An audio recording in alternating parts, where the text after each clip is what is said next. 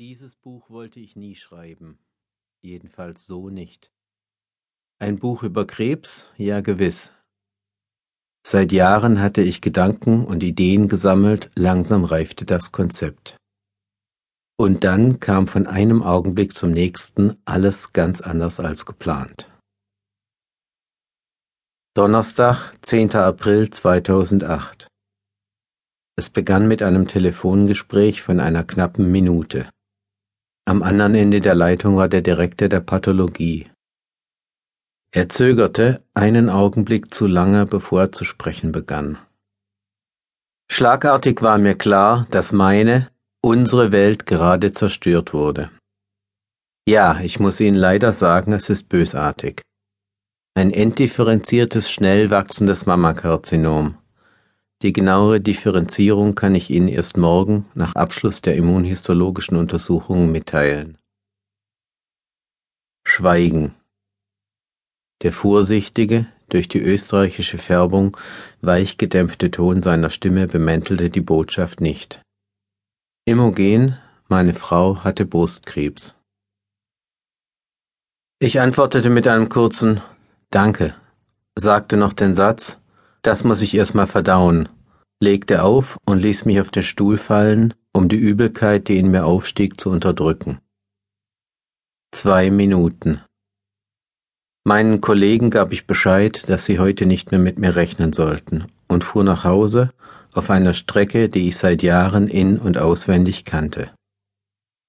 Diesmal fuhr ich wie durch einen langen, dunklen Tunnel.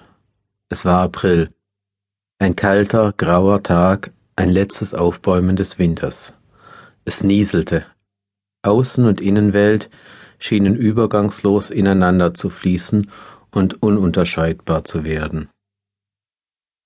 Ich schloss die Haustür auf und rannte die Treppe hinauf ins Kinderzimmer. Meine Frau hatte gerade unsere Tochter, die kaum sechs Monate alt war, in den Schlaf geschaukelt.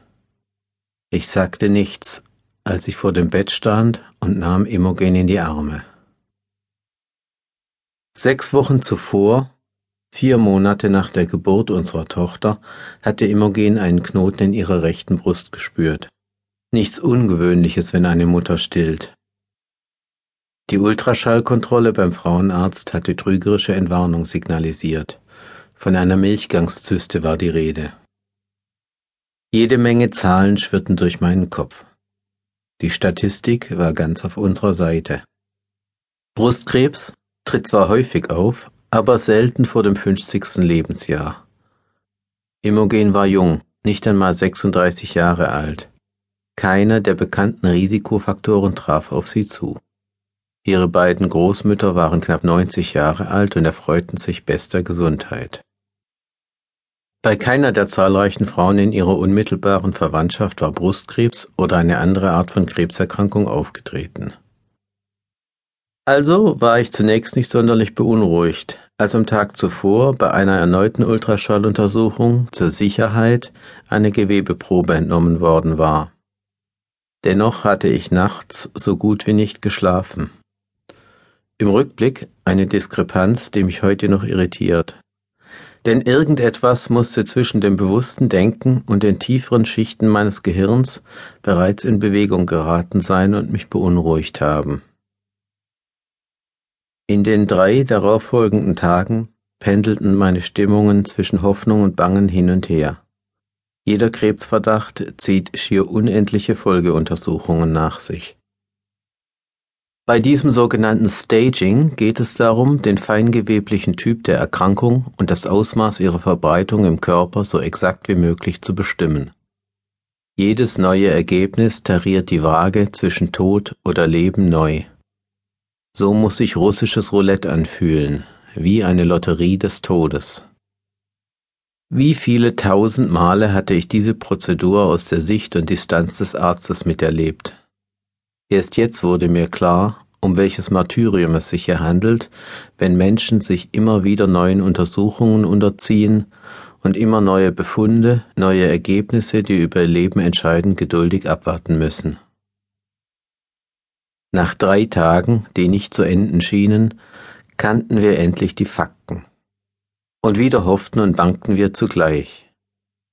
Imogens Brustkrebsvariante war äußerst aggressiv, aber noch hatte sich der Tumor glücklicherweise, soweit man das auf den Röntgenbildern sehen konnte, nicht außerhalb der Brust ausgebreitet. Wir atmeten durch. Imogen hatte eine echte Chance, geheilt und wieder gesund zu werden.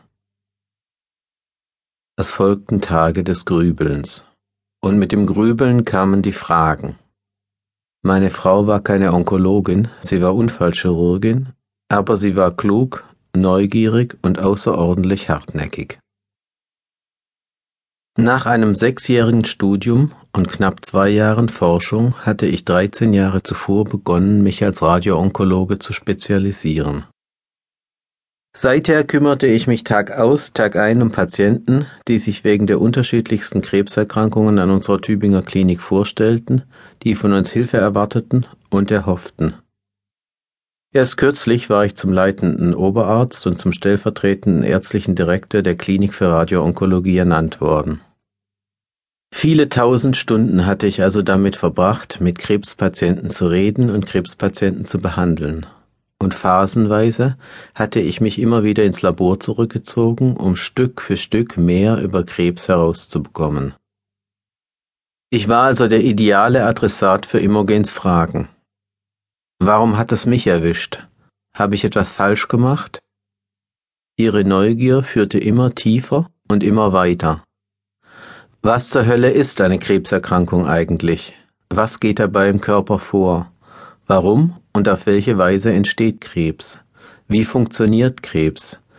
Ist diese Erkrankung purer Zufall? Ist sie schicksalhaft? Oder hätte ich Einfluss nehmen können? Wie sieht die optimale Verteidigungsstrategie aus? Was kann ich selber tun? Und dann natürlich die Fragen, die aus der Angst geboren werden. Warum können Tumore zurückkommen? So entstand zwischen uns ein permanenter Dialog über die Natur der Erkrankung und die Probleme, die sie aufwirft, der sich bis in die letzten Tage der zwei Jahre währenden Geschichte ihrer Krankheit fortsetzte. Die Fragen wandelten sich und wechselnde Situationen rückten neue Themen in den Vordergrund. Dabei musste ich feststellen, dass unsere Gespräche ganz allgemeine und grundsätzliche Probleme aufwarfen, die für alle Menschen mit Krebserkrankungen von Bedeutung sind.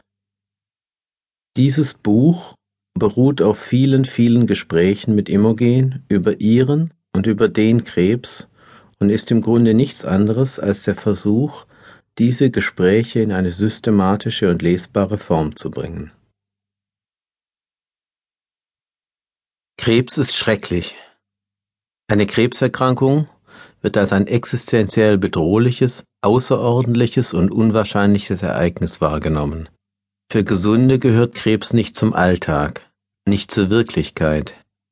Glücklicherweise leben wir nicht im Gefühl ständiger Bedrohung. Erkrankt jedoch ein Mensch in unserer unmittelbaren Umgebung, verwandelt sich Alltag von einer Sekunde zur anderen in einen Ausnahmezustand.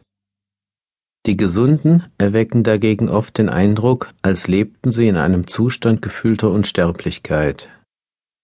Denn Endlichkeit wird nicht bewusst gelebt, es erscheint selbstverständlich, dass das Leben sich an Regeln hält und einer natürlichen Chronologie zu folgen hat.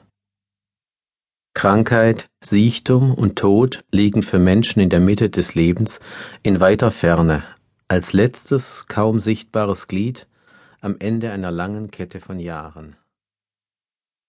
Den Gedanken, Krebs könnte diesen natürlichen Lauf der Dinge stören und den Tod